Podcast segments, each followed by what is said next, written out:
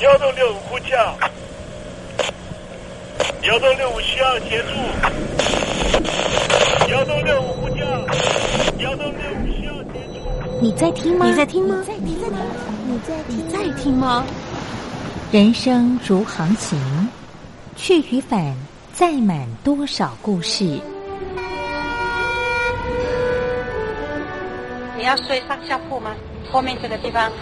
如果吵得太累的话，三天都没有洗澡，真的很累，地上就躺着就睡了。我有看到我父母亲，我现在是要去看父母亲的状况。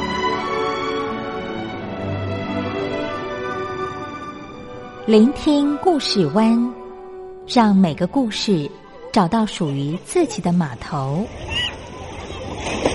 我到了那儿以后，我们就往妈妈家去。我一到那边，就感觉我妈妈已经她能够活活下来都不容易。我知道，他没他没跟我讲，我也不敢问，好好苦。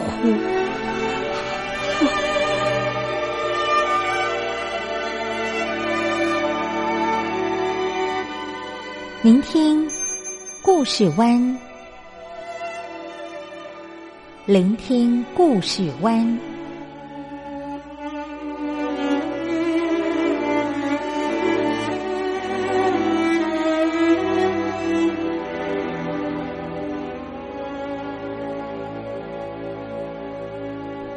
故事总有一个停泊的港湾。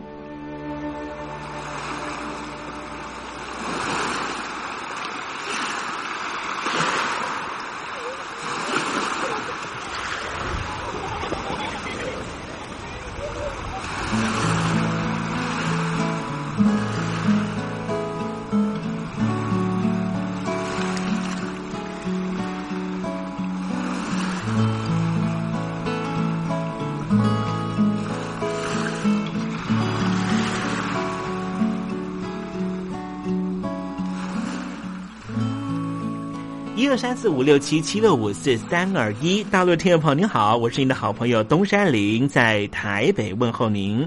正在为您进行的栏目就是聆听故事湾，一二三四五六七七六五四三二一，全年无休，每天在空中为您服务。您在每天的凌晨三点十分，或是傍晚的六点十分，都可以在光华之声频道收听到这个栏目。聆听寰宇趋势，不用太多解释，因为聪明的你心中自有诠释。亲爱的听众朋友，我们的节目早晚各一次，听众朋友你可以选择最适宜的时间，和东山林共度这短暂的五十分钟的时光，就在光华之声的频道空中相见。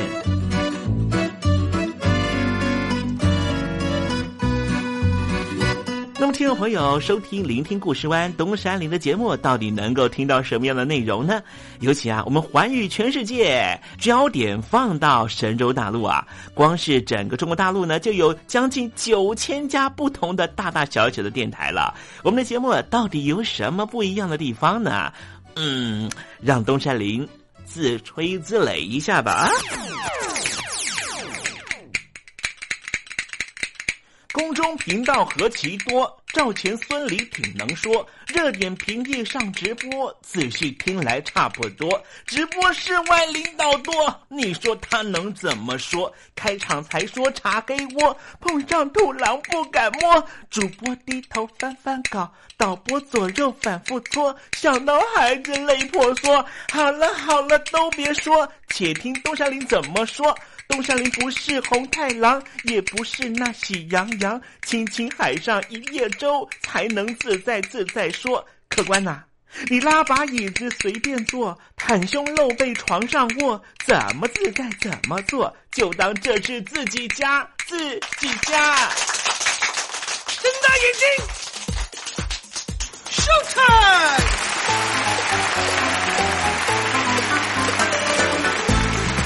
听众朋友，你好，我是你的好朋友东山林，在台北问候您。正在为您进行的栏目就是《聆听故事湾》啦。为什么节目的开场要这样的隆重呢？因为在凌晨三点钟的时候才进行我们的节目啊。听众朋友可能正在打瞌睡之中，或是呢在睡梦之中，所以呢要赶快把听众朋友呢让那瞌睡虫踢到九霄云外啦。听众朋友，今天的节目非常的精彩，千万不要错过喽。那么精彩的内容到底包含了什么呢？赶快让东山林为您报告。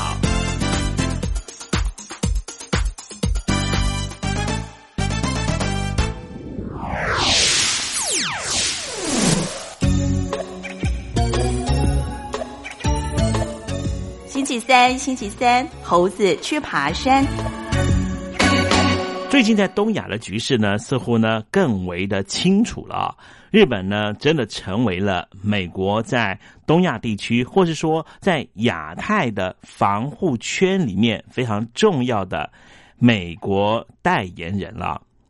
或者是说呢，这个美国的国家队呢，确实是拉拢了许多呢，在这个亚洲呢啊，这个意识形态啦，或是呢呃各式各样的这个思考模式啦、行为的方针呢，都比较雷同的这些自由民主的国家了啊。日本呢，成为了美国的亚太防卫的大将啊，到底能够提供什么样的帮助呢？待会在时政你懂得的环节里面再跟天宝介绍啊。那么今天是礼拜三，在节目的下面，尽量为您进行的环节就是典故看中国。我睡着听爱情走过，只愿贴近耳朵，自己不说却还听说，明天你的经过，我醒着听爱听爱情走过，心情很不好吧？我是张玉华，不管爱情走得多远。记得收听东山林的节目，心情一定可以快活不少。我睡着听爱情走过，只愿贴近耳朵。这里是光华之声，在台北发音。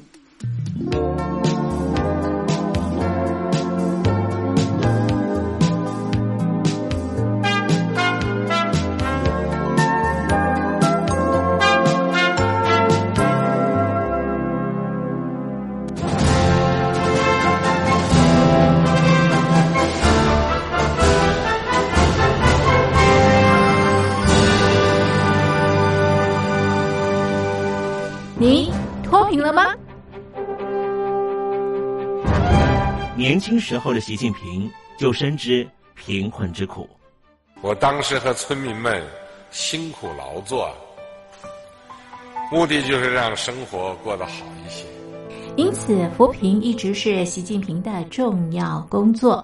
二零一五年，习近平在中央扶贫开发工作会议上做了二零二零大陆全面脱贫的承诺。到二零二零年，我国现行标准下，农村贫困人口实现脱贫，是我们的庄严承诺。一诺千金，全社会要行动起来，进锐出战，精准施策。于是，一场脱贫攻坚战席卷大陆。为了打赢扶贫攻坚战，大陆提出了精准扶贫。世界上大部分采用的扶贫方式，都是将扶贫的钱平均分给贫困者。中国的精准扶贫则完全不同。为了让资金使用更高效，扶贫效果更好，中国根据村子的特点以及每户村民档案记录的不同情况来分配钱，安排不同的扶贫方式。于是，有的村子做起了旅游业，有的村子通过修路大桥，极大的增加了农产品的销量。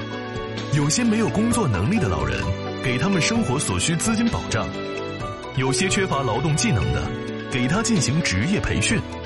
中国扶贫就是这样结合村子的特点与个人的情况，以个性化定制为每个贫困户找出脱贫方式。这就是中国扶贫的精准度。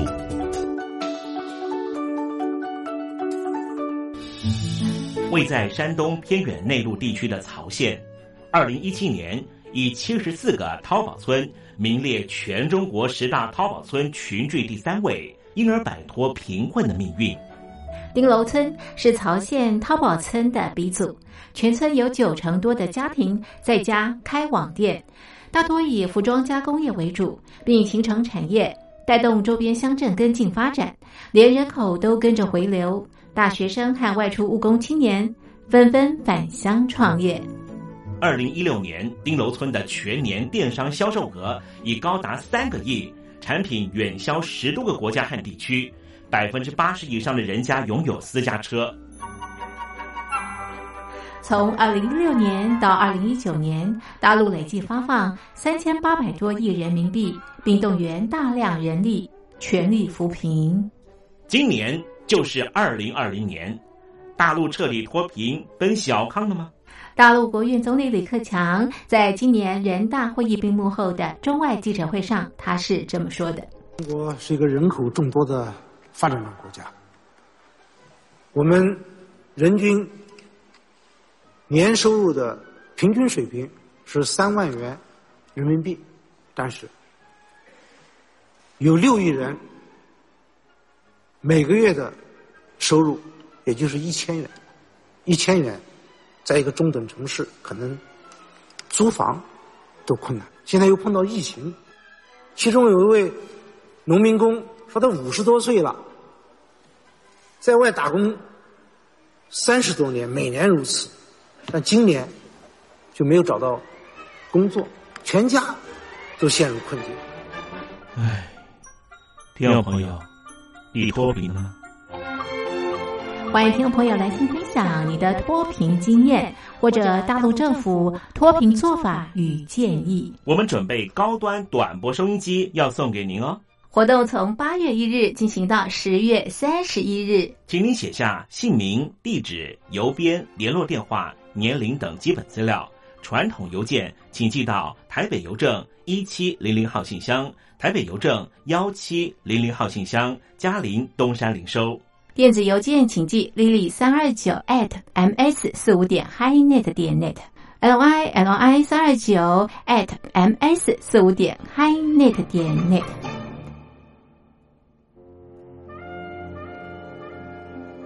你脱贫了吗？大陆全面脱贫了吗？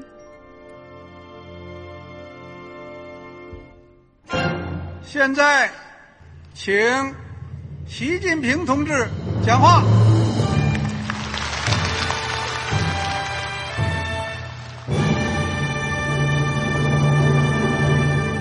中国梦必须紧紧依靠人民来实现。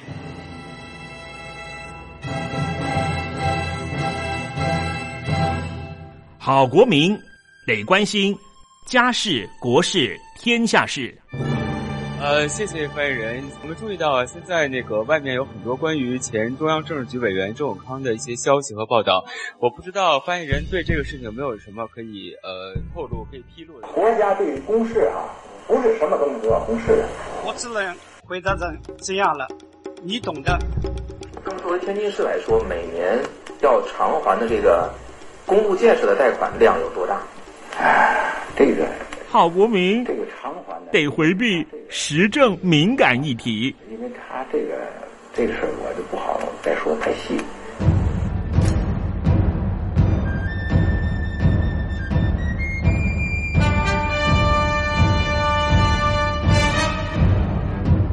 我们要坚持人民当家作主，坚持人民主体地位。任何官方不宜说太细，期望您体谅的话题，尽在时政，你懂的。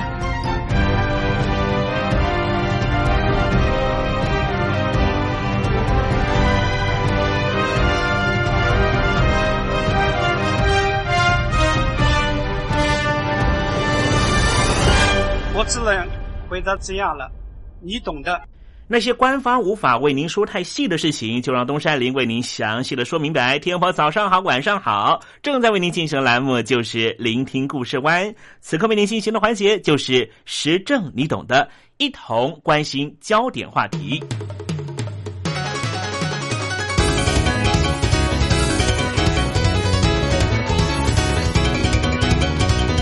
防卫计划大纲是日本国防最重要的档案之一，它决定了日本军队和国防政策的现状和走向。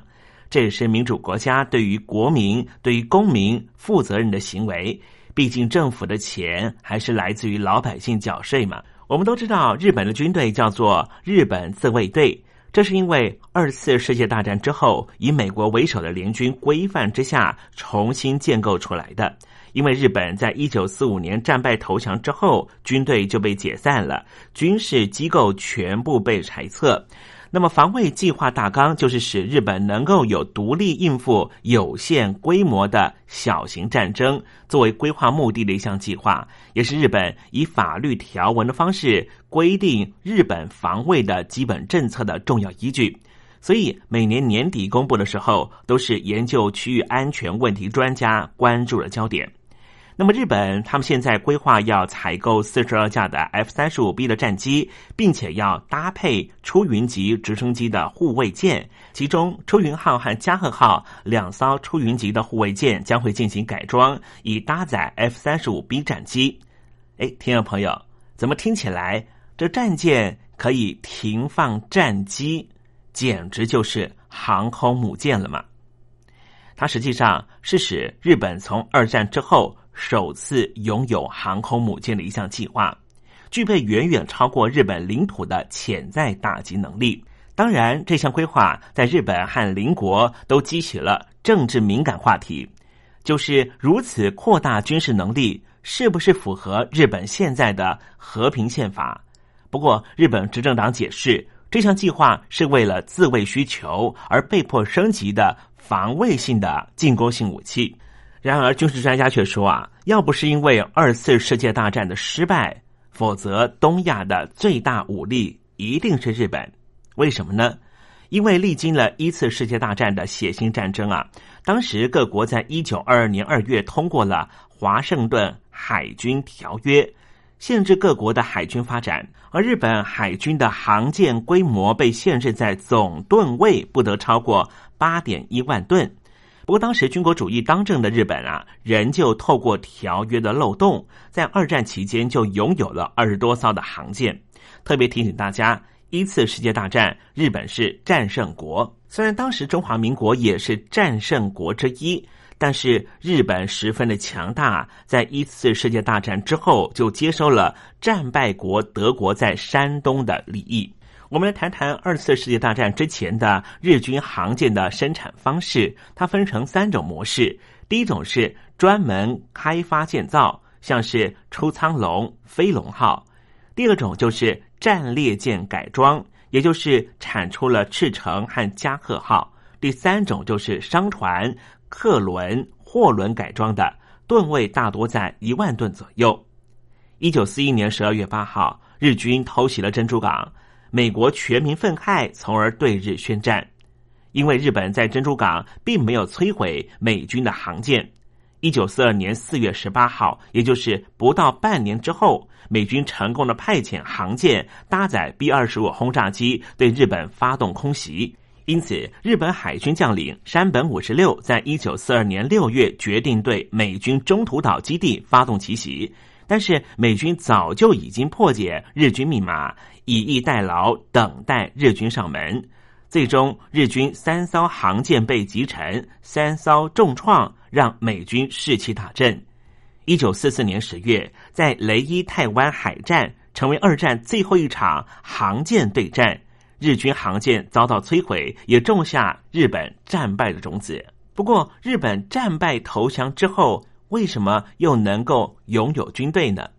日本投降之后，新宪法否定了发动战争的权利，但是因为当时冷战爆发，美国允许日本成立自卫队保卫国家安全，也成立了海上自卫队，是为了防卫日本领海，而原则上就不准配备航空母舰核潜舰等攻击性的舰种。不过，我们来关心一下日本本身的海军战力。刚才我们提到，在二战战败之前，日本的海军可说是亚洲第一。因为二次大战的教训，所以海上自卫队高度重视反潜和扫雷能力。在一九七零年代的时候，日本就建造了两艘真名级的直升机护卫舰。这款护卫舰在船尾的地方有大面积的起降板、直升机库，具备有当时海上自卫队最强的反潜战力。在真名级航舰之后，又建造了白根级和日向级的护卫舰各两艘，其中。日向级拥有大型甲板，可以提供直升机起降，外形接近小型航母和两栖登陆舰，但是没办法提供固定翼机的起降。虽然主要任务是反潜，但是必要的时候也是可以作为航舰的指挥舰。之后，日本海军的航舰的建造就要跨越到二十一世纪了。日本防卫省依据二零一一年中期。防卫力整备计划生产标准排水量一点九万吨的出云级直升机护卫舰。第一艘出云级的护卫舰是在二零一五年服役。这一艘船舰长约两百五十公尺，和二战时候的加贺舰航舰相当。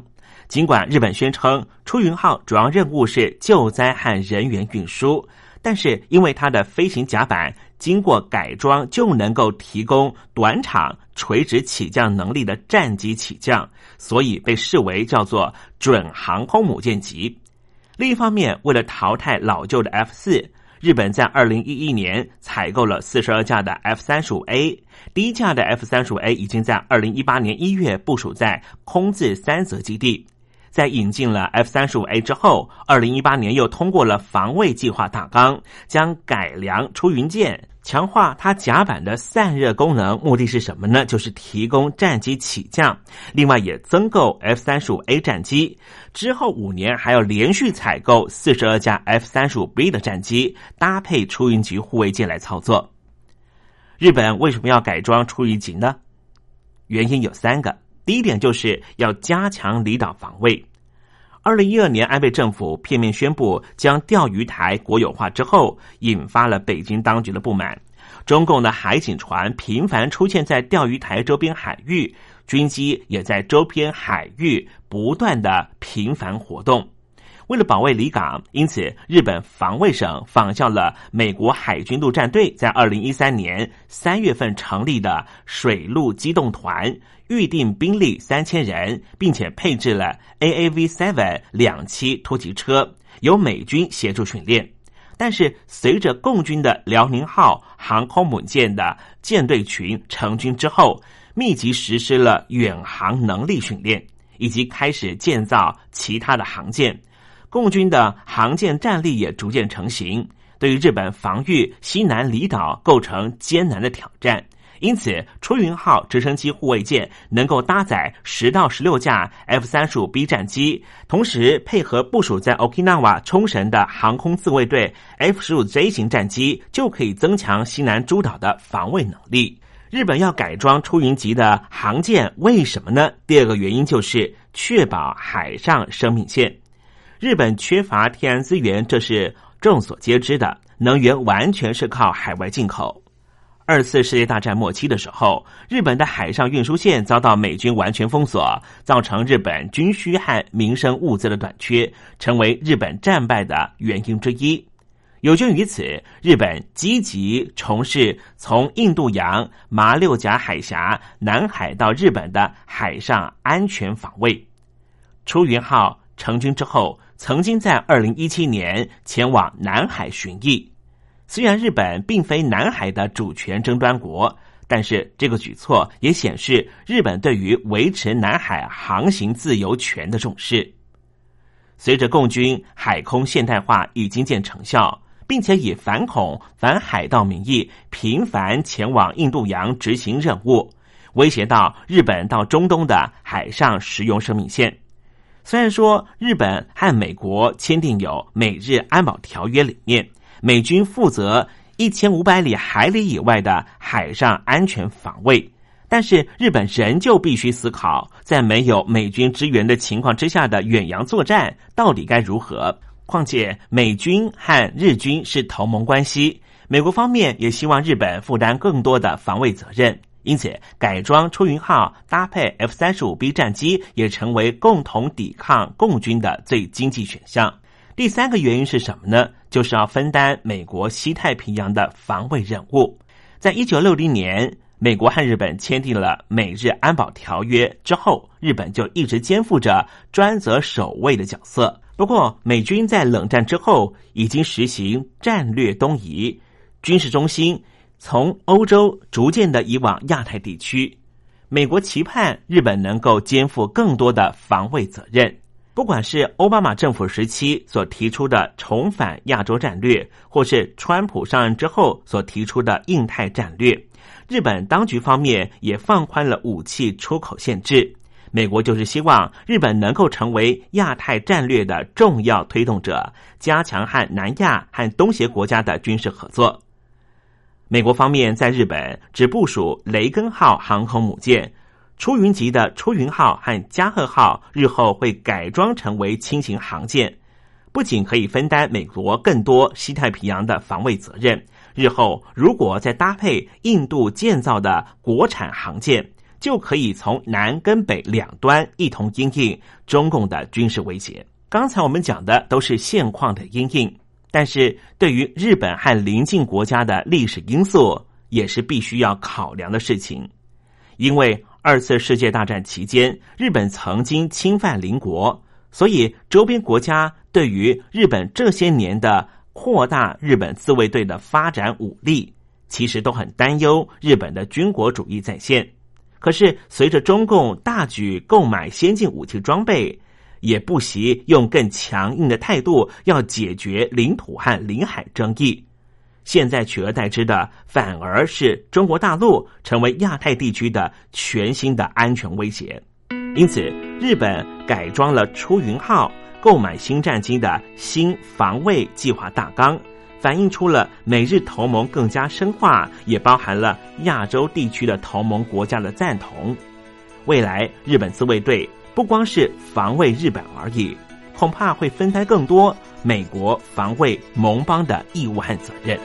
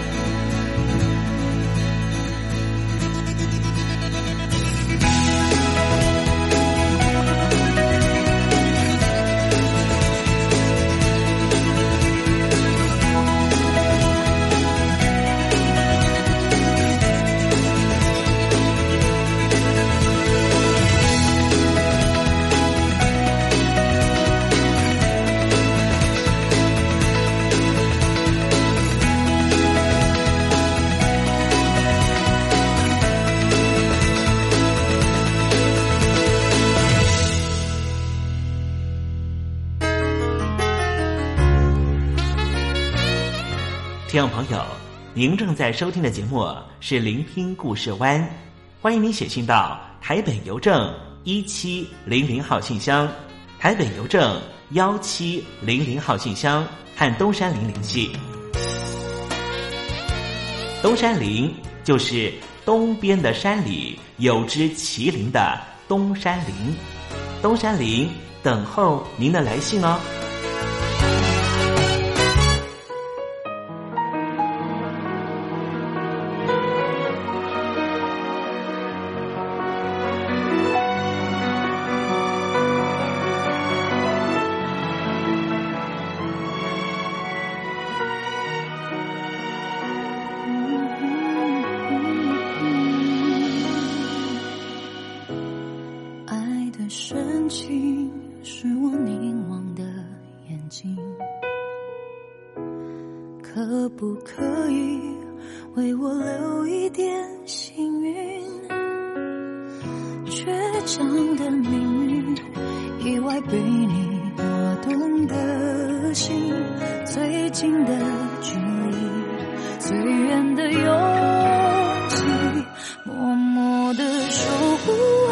情，去欣赏你每个表情，我不紧张，面对你我才更确定，将回忆全部都收藏观赏，不感伤。没实现的愿望，明天我还能渴望。默默的选择相信，得到的会有结局。骄傲体谅，从勇气承诺对话里放下执着的眼泪不掉下，才能去感受，往幸福去眺望你光也坚强。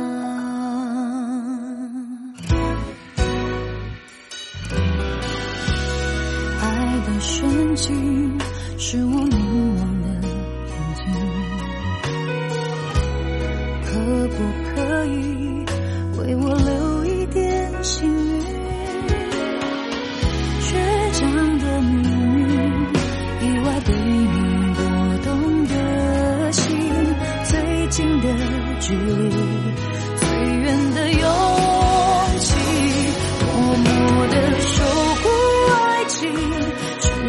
去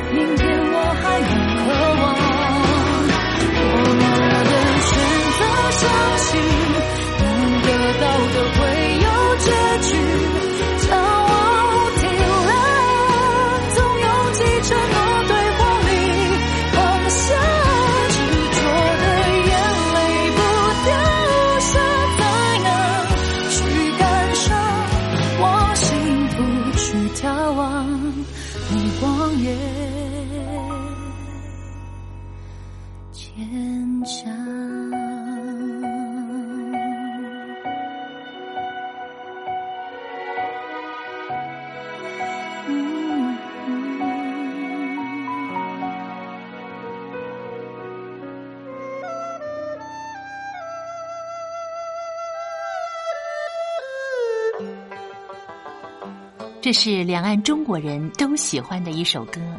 小城故事多，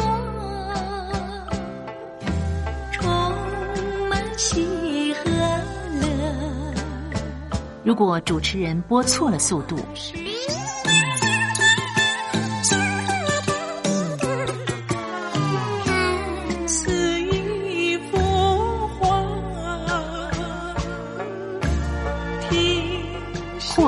或慢的走调歌曲，都不是听众喜欢的。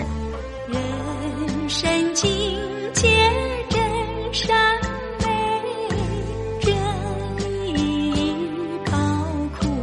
两岸和谐关系也得循序渐进，快慢相宜。小城故事真不错，亲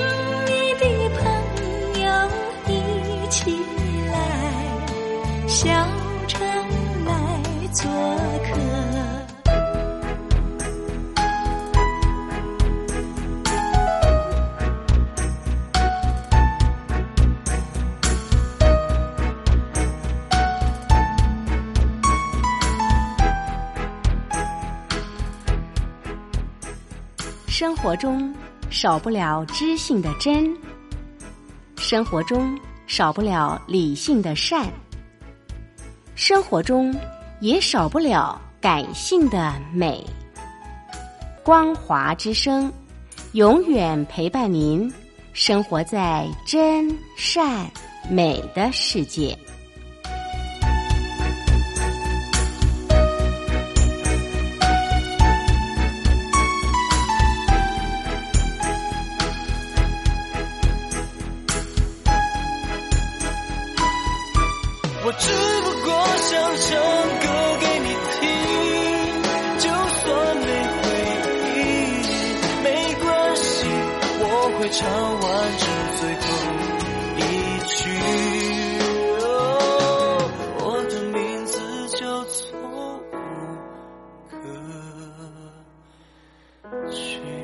大陆的听众朋友，你好，没错，我就是吴克群。不管你现在在做什么，不管你现在在哪里，吴克群和光华之声在台北问候你。我只不过想唱歌给你听，用尽我全力，一首歌。这里是光华之声。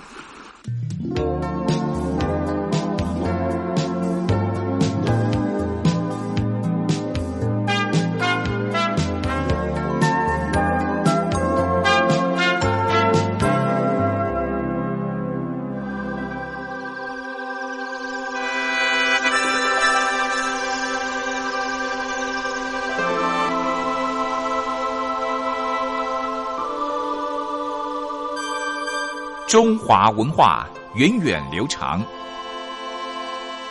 典章制度、古今风俗贯穿五千年，鉴古知今，展望未来。典故看中国。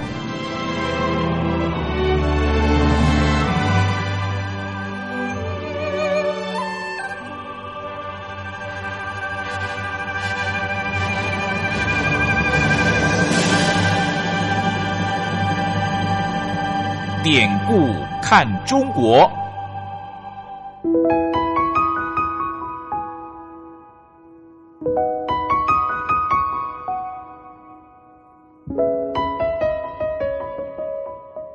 过往一百多年来，中华民族的不幸，每一名炎黄儿女无不亲身承受。列强的欺门踏户，连番的内战，中共建政后为了统治需求而做的文化捣毁，再再显现当代中华儿女的沧桑。如果海峡两岸的交流得以弥补文化上的鸿沟，东山林真心的希望这个单元这个环节可以实际施力。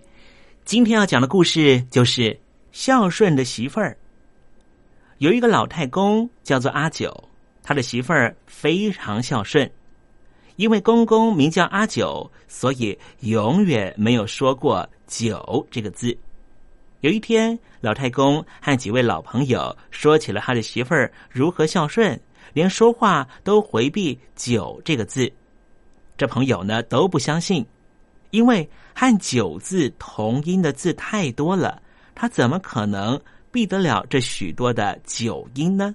于是啊，他们就商量好了一个法子，也实际上去施行了。他们等阿九不在家的时候，就邀请了九位老公公，各自手拿酒菜进去，对着媳妇儿说：“哎，你公公在不在家？”这媳妇儿说：“不在，刚才出去了。”这九位老公公中带头的就告诉这媳妇儿说：“如果阿九回来，你可要对他说。”今天是九月初九，有九位老公公拿着一把酒菜，请阿九去喝一盅酒，一定要说呀，千万不要忘了转达哦。这媳妇儿当然是马上点头应允了。九位老翁说完之后就走了，但是走的并不远，他们躲在阿九家的屋角，等阿九回来，听着媳妇儿怎么样告诉他的公公。一会儿阿九回来了，问媳妇说：“今天有没有人来看我啊？”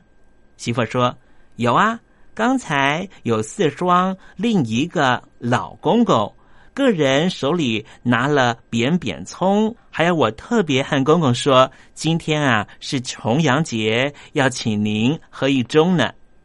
有位老翁在旁边听了，齐声赞叹说：“这真是一位孝媳妇儿啊！”好了，听众朋友，今天的典故看中国为您分享的故事在这里告一段落了。文化的低渗不争朝夕。当有一天我们发现自己怎么更有包容力、更有同理心、更能替旁人着想的时候，我们就能够实际感受中华文化的博大精深正在我们的身上发挥作用。让我们拭目以待吧。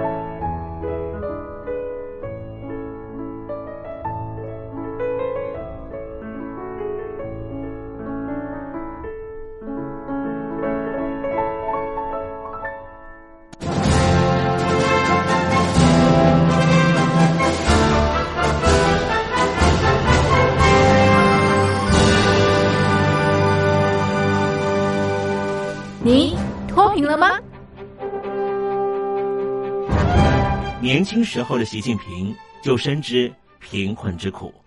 我当时和村民们辛苦劳作，目的就是让生活过得好一些。因此，扶贫一直是习近平的重要工作。二零一五年，习近平在中央扶贫开发工作会议上做了二零二零大陆全面脱贫的承诺。到二零二零年。我国现行标准下，农村贫困人口实现脱贫，是我们的庄严承诺。一诺千金，全社会要行动起来，进锐出战，精准施策。于是，一场脱贫攻坚战席卷大陆。为了打赢扶贫攻坚战，大陆提出了精准扶贫。世界上大部分采用的扶贫方式，都是将扶贫的钱平均分给贫困者。中国的精准扶贫则完全不同。为了让资金使用更高效，扶贫效果更好，中国根据村子的特点以及每户村民档案记录的不同情况来分配钱，安排不同的扶贫方式。于是，有的村子做起了旅游业，有的村子通过修路大桥，极大的增加了农产品的销量。有些没有工作能力的老人，给他们生活所需资金保障；有些缺乏劳动技能的，给他进行职业培训。中国扶贫就是这样结合村子的特点与个人的情况，以个性化定制为每个贫困户找出脱贫方式。这就是中国扶贫的精准度。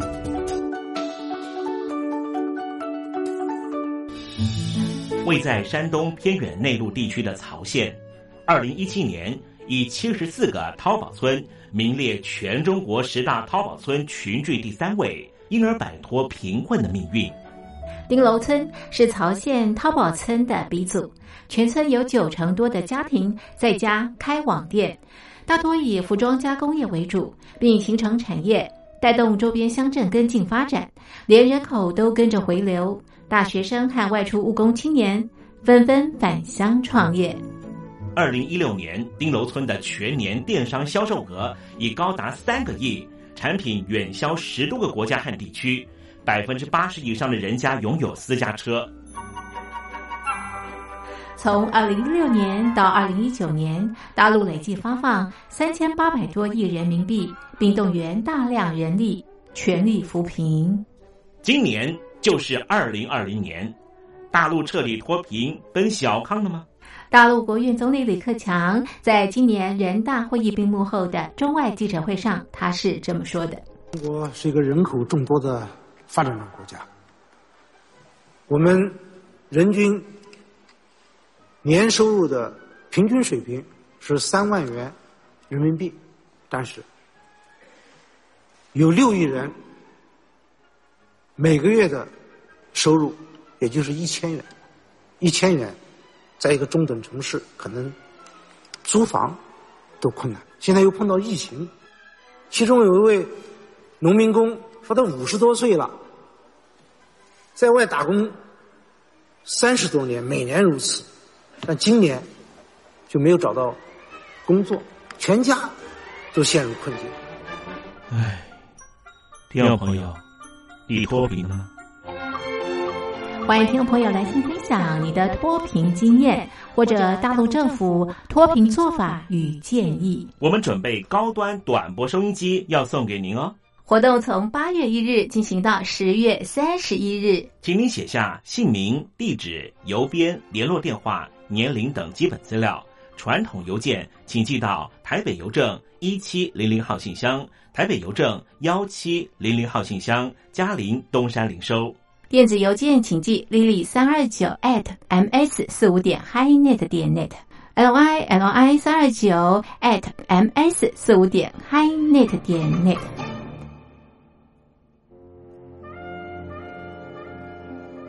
你脱贫了吗？大陆全面脱贫了吗？